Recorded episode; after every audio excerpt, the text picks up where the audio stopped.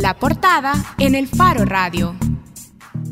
Estamos de regreso en el Faro Radio. Hoy nos acompaña en cabina Jaime López. Bienvenido, Jaime López. Hola, buenas tardes, gracias. para que se terminen de ubicar, algunos ya reconocieron a vos seguramente, pero para que se terminen de ubicar, Jaime López ha estado trabajando en el área de transparencia en, la fundación, en la Funde.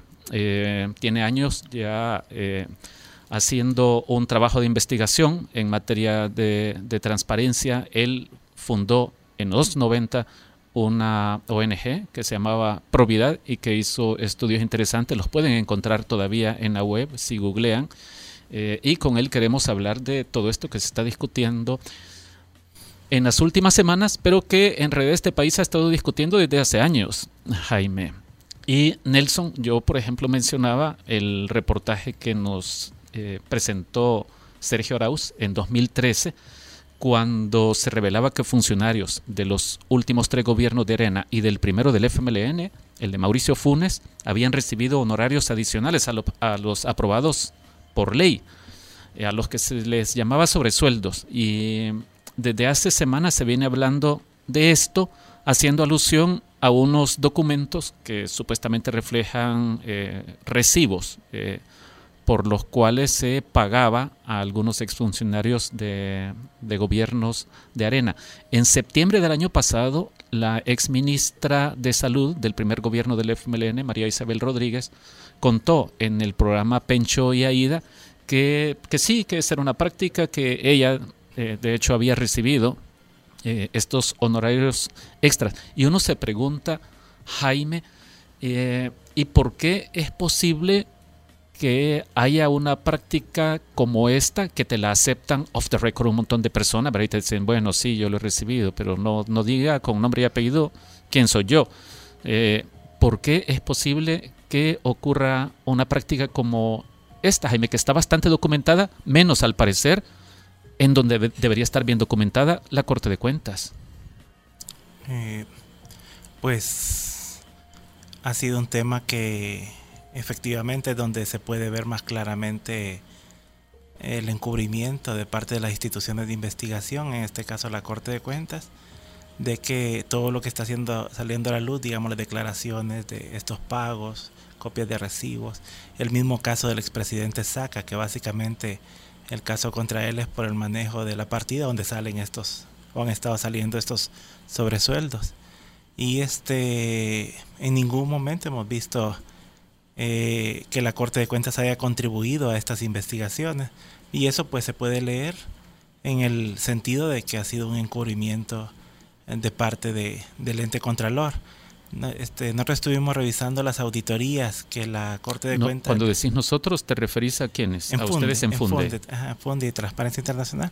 Hemos estado estuvimos revisando las auditorías que le hace la Corte de Cuentas al, a la presidencia todos los informes son limpios, es decir, no tienen observaciones y en ninguno de ellos se menciona un examen a, la, a esta partida, que su nombre correcto es la partida de gastos reservados y este, los gastos son autorizados con base en la ley del organismo de inteligencia del Estado. Jaime, y esta es una omisión de la Corte de Cuentas, no hacer un estudio minucioso, exhaustivo, profundo sobre la partida de gastos reservados, porque lo que decís es que, en conclusión, la Corte de Cuentas no ha estado revisando adecuadamente esa partida. Sí, y, estamos hablando de, encubrimiento, este, de omisión de investigaciones, estamos hablando posiblemente de delitos de los funcionarios que han estado a cargo de la Corte de Cuentas.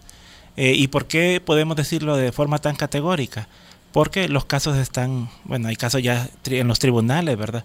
Y en ningún momento el ente contralor, que es el que va a revisar los libros, este, hace las revisa si las conciliaciones bancarias están bien hechas, eh, revisa quiénes se destinaron los pagos y si esos pagos están justificados.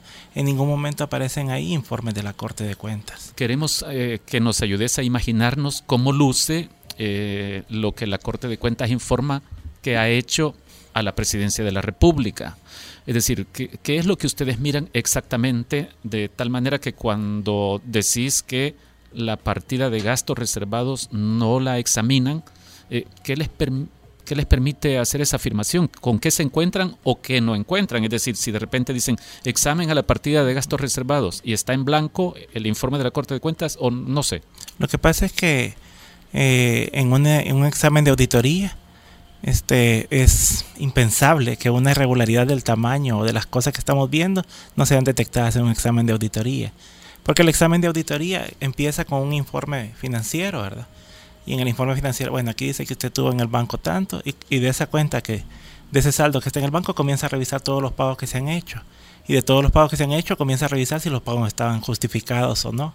Entonces, este, cuando la, salen estos casos que se están judicializando ahora, como el del expresidente Saca, en los procesos civiles contra el expresidente Funes y el mismo expresidente Saca, eh, las declaraciones de funcionarios que están aceptando que han recibido pagos ilegales, no son sobresueldos, son pagos ilegales y, este, y entonces eso es imposible que una auditoría no lo haya detectado y en ningún momento encontremos, encontramos un pronunciamiento oficial de la Corte de Cuentas que haya revisado esos, esas partidas. Pero cuando hablas, por ejemplo, de los casos del expresidente Saca o del expresidente Funes, en realidad no estás haciendo alusión a cuentas no de la presidencia, sino a sus cuentas particulares, es decir, lo que les han encontrado a ellos en cuentas mm. incluso de familia. No, estamos haciendo alusión a la, a, la, a la, partida de gastos reservados de la Presidencia de la República, que también ya se ha documentado los montos que se han gastado.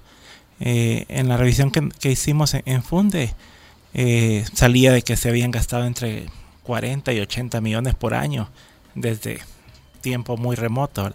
Y efectivamente en la presidencia del, del, eh, del, expresidente Funes, eh, fue el año donde se alcanzó el pico, que fue como de 80 millones de dólares para esta partida de gasto reservado, que es de donde han estado saliendo estos sobresueldos. Entonces, este...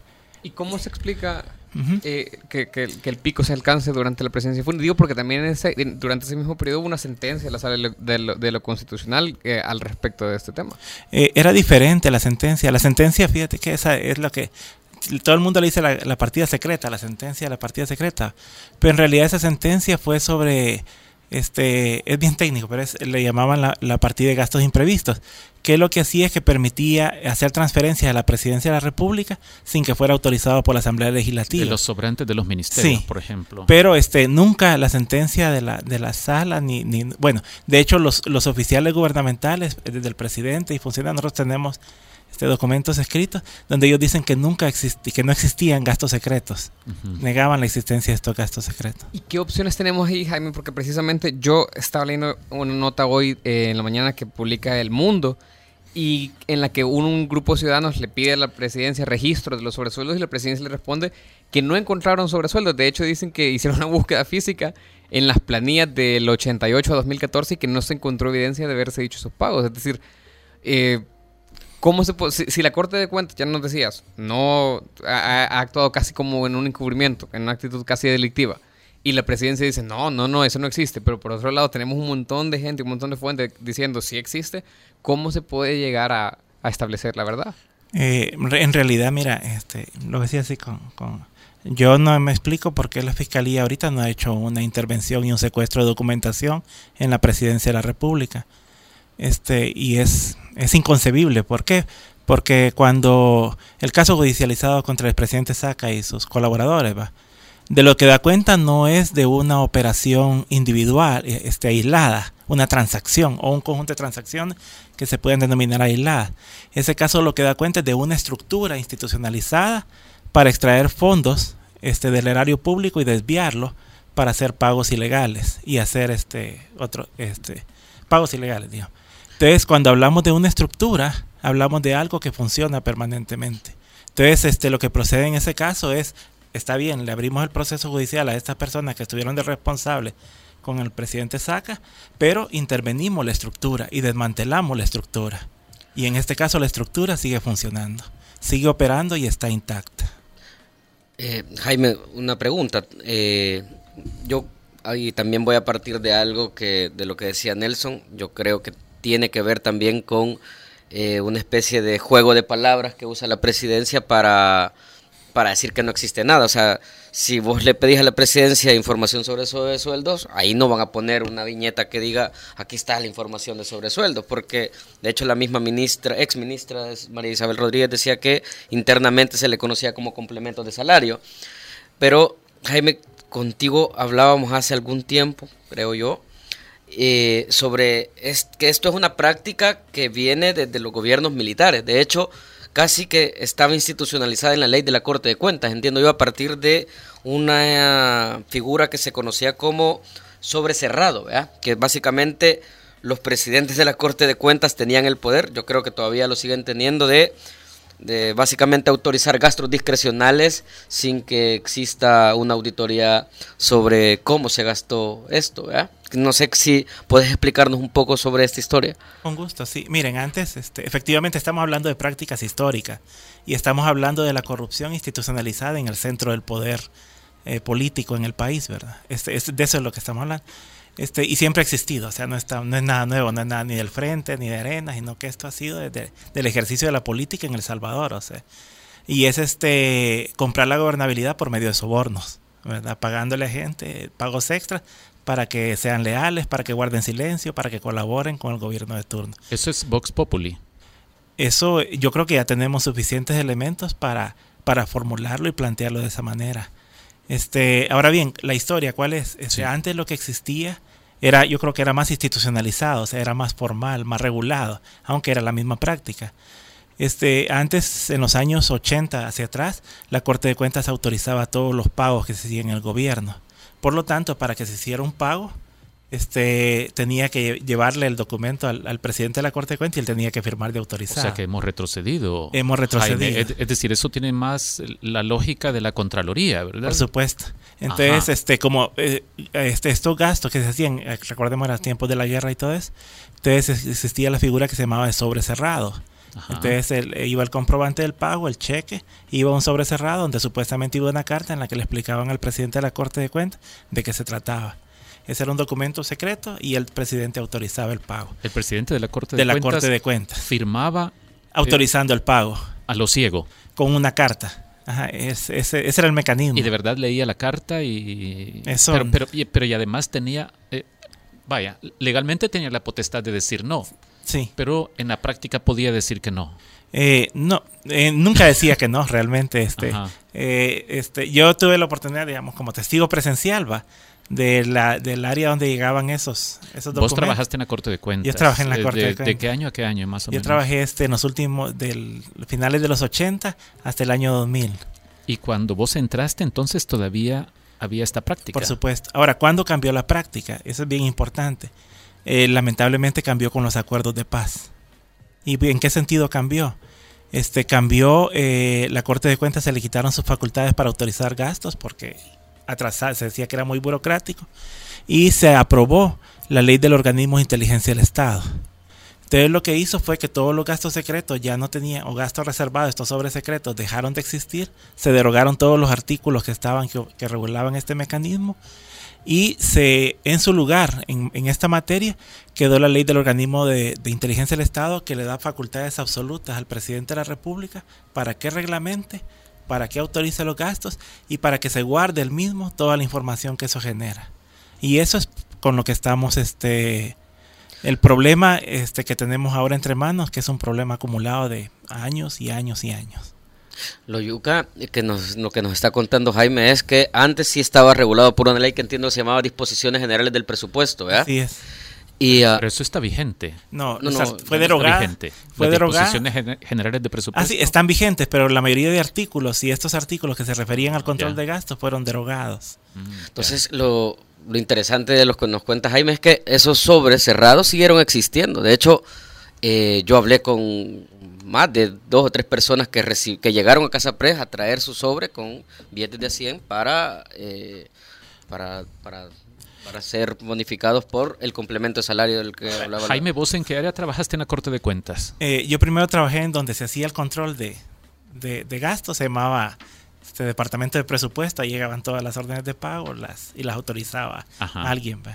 Este, y luego trabajé como encargado de presupuesto en el área de finanzas administrativa de la Corte de Cuentas. ¿Vos no hiciste trabajo de auditoría? No, no sí. Pero tenés idea de qué es lo que pueden hacer los auditores, es decir, eh, los contadores u ah, otros empleados cuando van a las oficinas de la Presidencia de la República y se tienen, tienen que pasar la, por la revisión de los documentos que tengan que ver con cómo se liquida la partida de gastos reservados. Por supuesto, bueno, yo trabajé. ¿Y ahí cómo funciona? Yo trabajé en la promoción de la actual ley de la Corte de Cuentas, que fue la que introdujo el mecanismo de auditoría en lugar del control previo que se hacía anteriormente.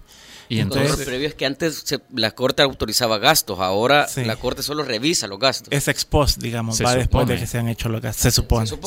Y entonces, ¿cómo funciona eso? Llega el equipo de auditores a la presidencia de la República y dice, señores, nadie sale de aquí fuera manos y comienzan a revisar y no el principio es que todo tiene que estar documentado. Este entonces uno digamos el procedimiento normal es que uno le dice bueno presénteme el estado financiero de lo que usted gastó el año pasado y entonces uno le viene el, informe y uno comienza ah la partida tal. Entonces exactamente en el informe presupuestario de la presidencia hay una partida que se llama gastos reservados entonces viene uno y ya le dice ah bueno vamos a revisar la partida de gastos reservados. Se hace eso.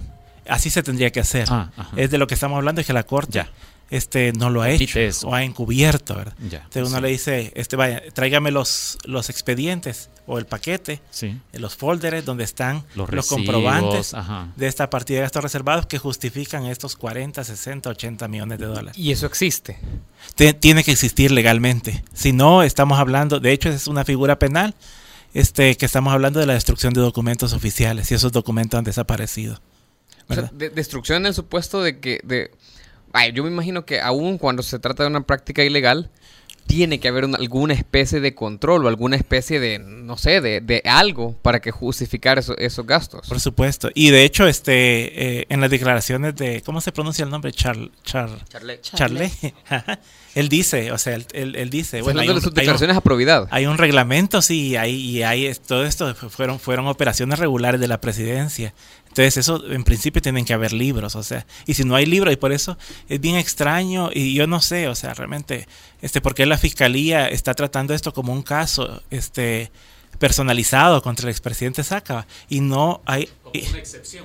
Como una excepción, sí, y no hace la intervención para desmontar la estructura, o sea, este, no tiene sentido. O sea, el, el golpe contra, la, contra el delito las personas son responsables penalmente, pero el, como uno golpea el delito es desmontando las estructuras.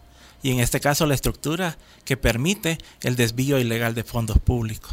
Esa es como mi duda, porque vaya, usted dice que hay pruebas suficientes para demostrar eh, este nudo de corrupción, porque claro, quien elige al, presidente de la Corte es la Asamblea y los sobornos y tal. Pero entonces, ¿qué se puede hacer? Porque parece que, bueno, eh, ellos mismos están pagando sobornos para que no nos demos cuenta, nos cruzamos de brazo a llorar porque... Bueno, nosotros, nosotros, sinceramente, primero tenemos confianza en el actual fiscal, pero sí, el tiempo está pasando y estamos, yo creo que la, como ciudadanía tenemos que demandarle de que haga esta intervención. ¿Verdad? De que, de, que, vaya a secuestrar documentos a casa presidencial. Así es. La salida entonces es vía fiscalía. Es vía fiscalía, porque, y además de eso, este, que comience el, proceso para determinar responsabilidades. En este caso, la responsabilidad de encubrimiento por parte de, los presidentes. Ahora, hay una cosa que voy a decir, y esto sí es bien atrevido, este, dale, dale, dale. pero yo creo que es importante decirlo. ¿Por qué la Corte de Cuentas no investiga? ¿Por qué?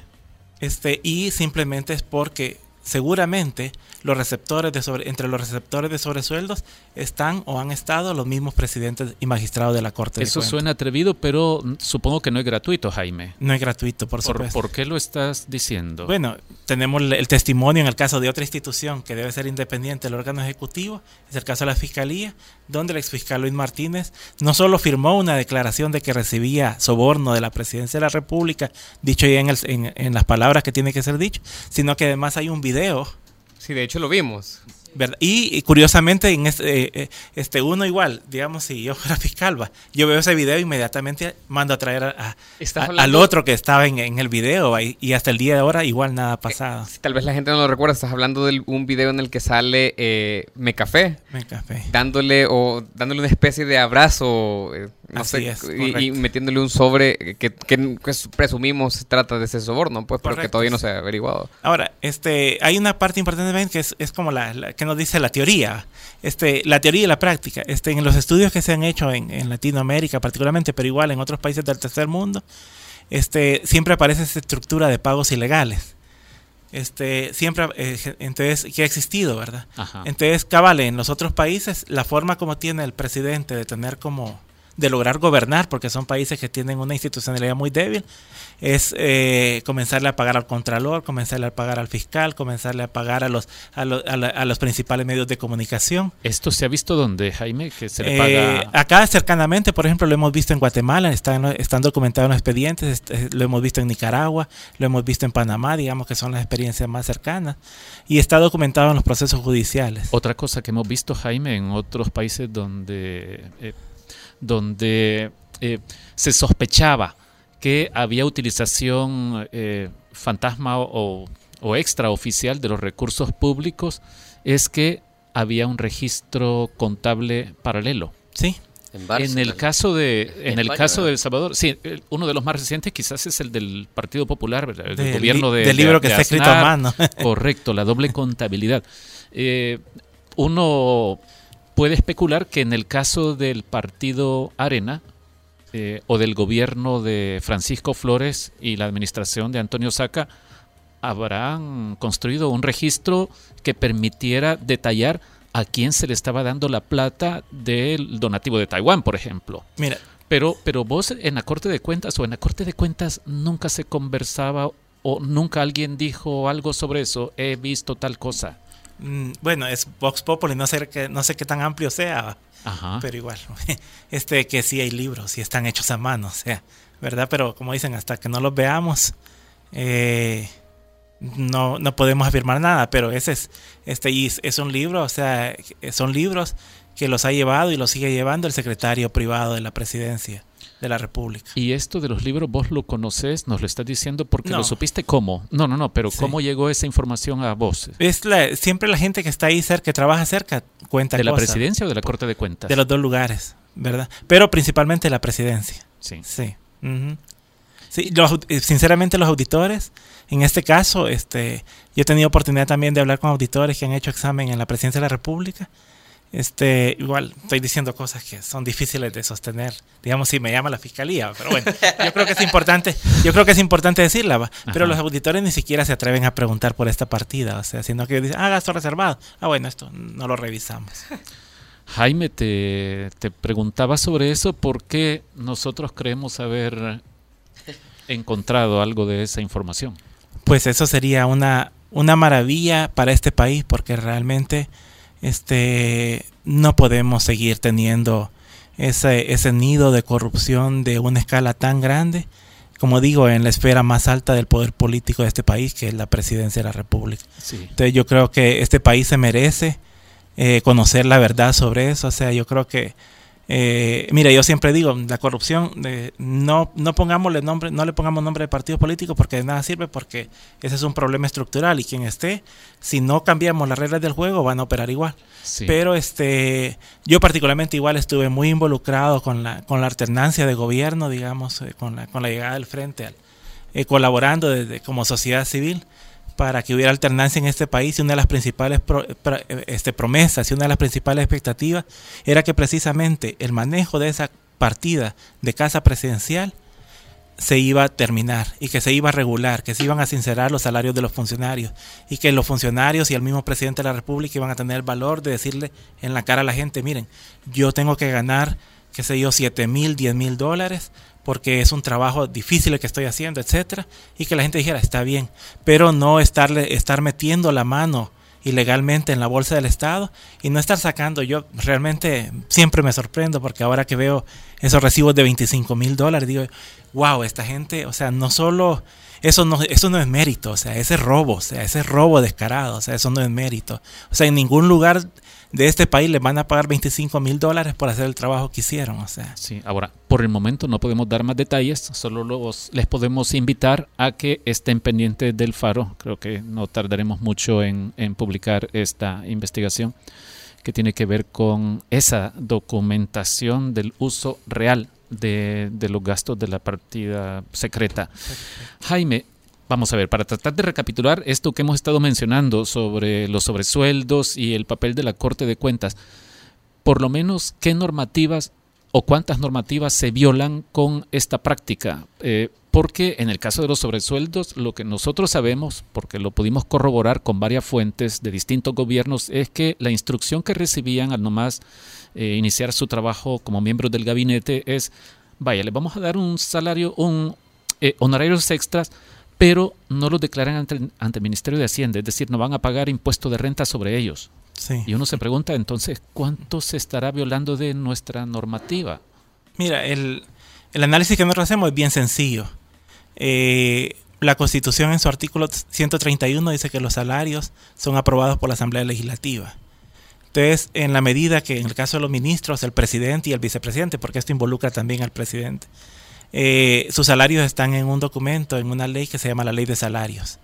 Entonces, cualquier pago adicional que ellos hayan recibido eh, son pagos ilegales. Y por lo tanto, si son pagos ilegales, caen dentro de la figura de enriquecimiento ilícito. Y por lo tanto, es dinero que tiene que ser recuperado y restituido a las arcas del Estado. Es, eh, la, como digo, es tan sencillo, o sea, pero obviamente aquí en este país hay mucho temor, hay mucho miedo, porque como la ley pesa, depende de quién se trate. ¿va? Sí. Y en este caso estamos hablando de que eh, pocas personas tienen el valor de decir que la ley se tiene que aplicar a el presidente y a los bueno y a todos los ministros, o sea, ¿Y, ¿Y, crees que un expresidente podría alegar algo como esto? Momento, yo no tenía por qué enterarme de cómo mi secretario privado estaba manejando los recursos de la presidencia de la República y no. por lo tanto lavarse las manos. No, no hay, no hay, no hay posibilidad. Legalmente habría posibilidad de que la fiscalía dijera no, no señor, yo a usted lo voy a investigar y lo voy a procesar también. Sí, no hay posibilidad de eso porque quien firma el reglamento del, de la ley del organismo de inteligencia del Estado es el presidente de la República y quien nombra y precisamente quien, quien delega la autoridad este, en el secretario privado es el presidente de la República. Entonces ahí no hay forma de cómo, cómo lavarse las manos. Ricardo lo plantea como un caso hipotético, pero es una excusa esa la que plantea Ricardo que ya la hemos visto, estoy pensando específicamente en Mauricio Funes en el caso de la tregua, cuando dice los ministros tenían total autonomía para manejar cosas. No. Esa excusa, según lo que nos decís, legalmente, por ejemplo, en el caso sobre sueldos, no podría. No, hacerse. lo que pasa es que aquí, digamos, como siempre, eh, como es un caso grave y es un caso de magnitudes enormes que a la, a nuestra, como sociedad nos cuesta procesar, ¿va? Pero lo que los funcionarios están tratando de decir es: yo no firmé nada.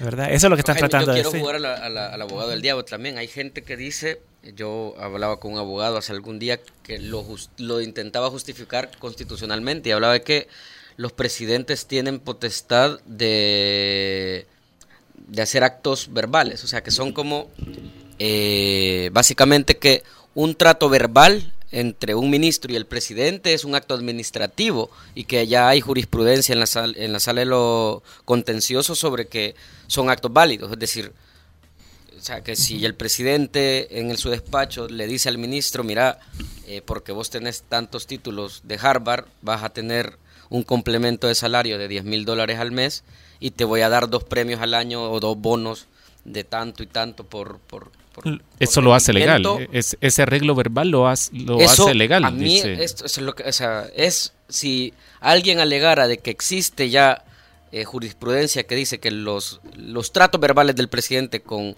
alguien son actos administrativos y por tanto pueden ser válidos y legales. Lo que ocurre es que no es facultad del presidente de la República decidir cuánto va a ganar un ministro, ni cuánto va a ganar el mismo. O sea, o es sea, facultad el, de la el Asamblea Legislativa. El arreglo de pagarle más eh, lo puede hacer. Puede pero, hacerlo, pero, pero, si tuviera la facultad legal para hacerlo. Pero él no tiene facultad legal para fijar el sueldo de los funcionarios. Porque eso lo hace la Asamblea Legislativa. Eso, y eso está escrito en la Constitución explícitamente, literalmente. Sí. Jaime, vamos a ver no sé ya cuántos eh, funcionarios o exfuncionarios tienen procesos por presunto enriquecimiento ilícito. Y eh, la Corte de Cuentas podría ser, cree vos que, vaya, revisando la ley, ¿crees que la Corte de Cuentas podría ser interpelada o los expresidentes de la Corte de Cuentas eh, deberían estar ya eh, dando testimonio ante la Fiscalía o ante jueces por estos casos? Porque yo me pregunto, pero ¿cuántos funcionarios? Ya tres expresidentes y otro montón de gente, diputados, que ya tienen procesos abiertos y la Corte de Cuentas nunca aparece. Hernán Contreras estuvo 17 años en la presidencia de la Corte de Cuentas. Mira, eh... es decir, ¿crees que los presidentes de la Corte, expresidentes de la Corte de Cuentas pueden quitarse ese golpe? No, no tienen forma. O sea, es que no hay, es que fíjate que del caso que estamos hablando es, digamos, en Brasil se habla mucho del caso Lava Yato, no sé Chato, sí. Ese es una, un caso grande, de grande magnitud, pero que ocurrió en una empresa estatal. Pero aquí estamos hablando de un caso que involucra toda la estructura de gobierno ah, y de varios gobiernos. Estamos hablando de un caso, realmente quizás yo lo comparo este con el caso Montesinos en Perú, si alguno lo recuerda, de que este, la gente llegaba a traer su cheque, o sea, no, su efectivo. De, de ese tipo de casos estamos hablando. Entonces realmente, eh, si estamos hablando de un caso que tiene las mismas características, o sea, no se diferencia en nada del caso de Montesinos Fujimori en Perú, pues la investigación este, debería ser en consecuencia muy similar a la que se llevó a cabo en Perú. Y este, eso implica desde luego, o sea, em, eh, puede implicar proceso penal, pero fundamentalmente implica la recuperación de activos, de dinero que ha sido eh, saqueado de las arcas del Estado de manera ilegal. ¿En qué crees que van a terminar estos casos que estamos viendo ya en pues todo, este, mira, el, cámaras, el estamento político, o sea, todo el mundo está, eh, digamos, yo digo que todo el mundo, digamos, todo, la mayoría de gente que aquí habla y que opina y todo. ¿Y por qué? Porque en los libros esos, cuando, ojalá que realmente llegáramos a conocer el contenido de esos libros. Eso esperamos, Jaime. Vamos a ver que este, deben de ser varios, porque son de varios años, Pero lo que vamos a ver ahí, igual como ha pasado en otros países, que vamos a ver ahí no solo en la lista ministros, sino que vamos a ver posiblemente diputados, posiblemente vamos a ver gente de medios de comunicación, probablemente vamos a ver formadores de opinión pública, probablemente, entonces es, es, es una corrupción, por eso decimos, es, es, es, el, es el núcleo, el, el, el, el, centro de la corrupción en este país, porque a través de eso se contamina y se subvierte toda la institucionalidad. Entonces, lo que desde luego, esa, esa, esa, esa, esa misma red de intereses comprados va a tratar de que esto no trascienda, de que esto no pase a más, de que la investigación no se lleve a cabo. De nuevo, ¿por qué mencionas eh, gente de medios de comunicación? ¿Qué has escuchado? Eh, igual, es lo, este, bueno, digo lo que he escuchado. Como me pregunta, la pregunta es directa. Este, la gente que está que ha estado cercana a esto, que ha visto esto, es en la hay una nómina de periodistas o editores que igual han venido recibiendo, reciben, eh, algunos han dejado de recibir un pago o una, o una compensación de parte de la presidencia de la República. Es decir, por un lado tenemos entonces sobresueldos y por otro lado sobornos. Serían sobornos, ¿verdad? Sobornos. Son sobornos. ¿Qué los podría hacer sobornos en realidad? Vaya, porque si vos como presidente le das plata mensualmente a un fiscal, por ejemplo, o a un magistrado de la Corte de Cuentas, ¿por qué eso es soborno? Bueno, el concepto de soborno es este eh, romper una regla para obtener un beneficio particular o este prevalecerse de su cargo para obtener un beneficio particular. En este caso, si estamos hablando del fiscal, se prevalece de su cargo de fiscal, eh, decide qué investigaciones hace, cuáles no a cambio de obtener un beneficio particular que es un pago. Si estamos hablando de un editor de un medio de comunicación, es un soborno porque está recibiendo un pago, se está beneficiando para este, manipular la agenda informativa.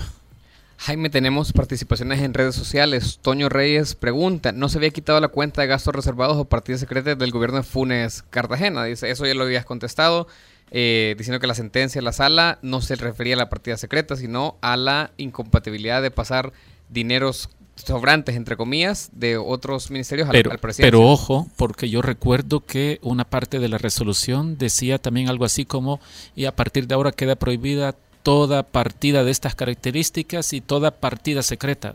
también decía una cosa así la resolución de la sala. No, lo que, lo que decía es que eh, aun cuando sean gastos secretos, dice, no están exentos del control de los otros órganos del Estado. Ya. Eh, pero eso, pues no, lo necesita decir una sentencia, eso está en la Constitución. Y Nelson Guzmán también pregunta en Twitter si la Corte Suprema de Justicia, Corte de Cuentas y Transparencia no piden investigar el caso de los sobresueldos, ¿quién lo debe hacer? Pues nosotros como lo estamos haciendo aquí, o sea, digamos, este, yo en mi caso, igual que mucha gente, eh, igual que hay gente en el gobierno también que ha estado trabajando, que desde luego, o sea, no van a revelar sus nombres ni lo van a decir, pero hay mucha gente que durante muchos años ha venido trabajando para que esto emerja, o sea, para que esto se llegue a conocer. Y precisamente yo creo que si lo estamos conociendo ahora es por todo este trabajo. Y lo que necesitamos es redoblar esfuerzos, o sea, y yo creo que no, no se trata de una cacería de brujas, sino que yo pienso que hay que verlo de cara al futuro, o sea, que no podemos eh, ninguna, ninguna ningún país puede salir, puede creer que va a establecer una institucionalidad sólida si este tiene el núcleo de la corrupción precisamente en la presidencia de la República. Sí. Bueno, Jaime, muchas gracias. Muchas gracias. Gracias, Jaime. Encantado, gracias. Era Jaime. López, coordinador de, del área de transparencia de Funde. Sí, del, estoy, soy el coordinador del Centro de Asesoría Legal de Funde. No soy abogado, Ajá. pero este mi labor es como investigador de temas de corrupción y pues tengo el apoyo de, de abogados. Magnífico. Bueno, Encantada. esperamos que les hayan quedado claras muchas cosas y atención, porque eh, está casi listo un material, una investigación de semanas, de meses, eh, que nos permitirá contar sobre esta contabilidad paralela de los gobiernos salvadoreños. Y esos libros. Sí, sobre esos libros vamos a, a hablar. Gracias, entre otros, a Sergio Arauz. Así que, de nuevo, muchas gracias, Jaime. Gracias, Jaime. corte.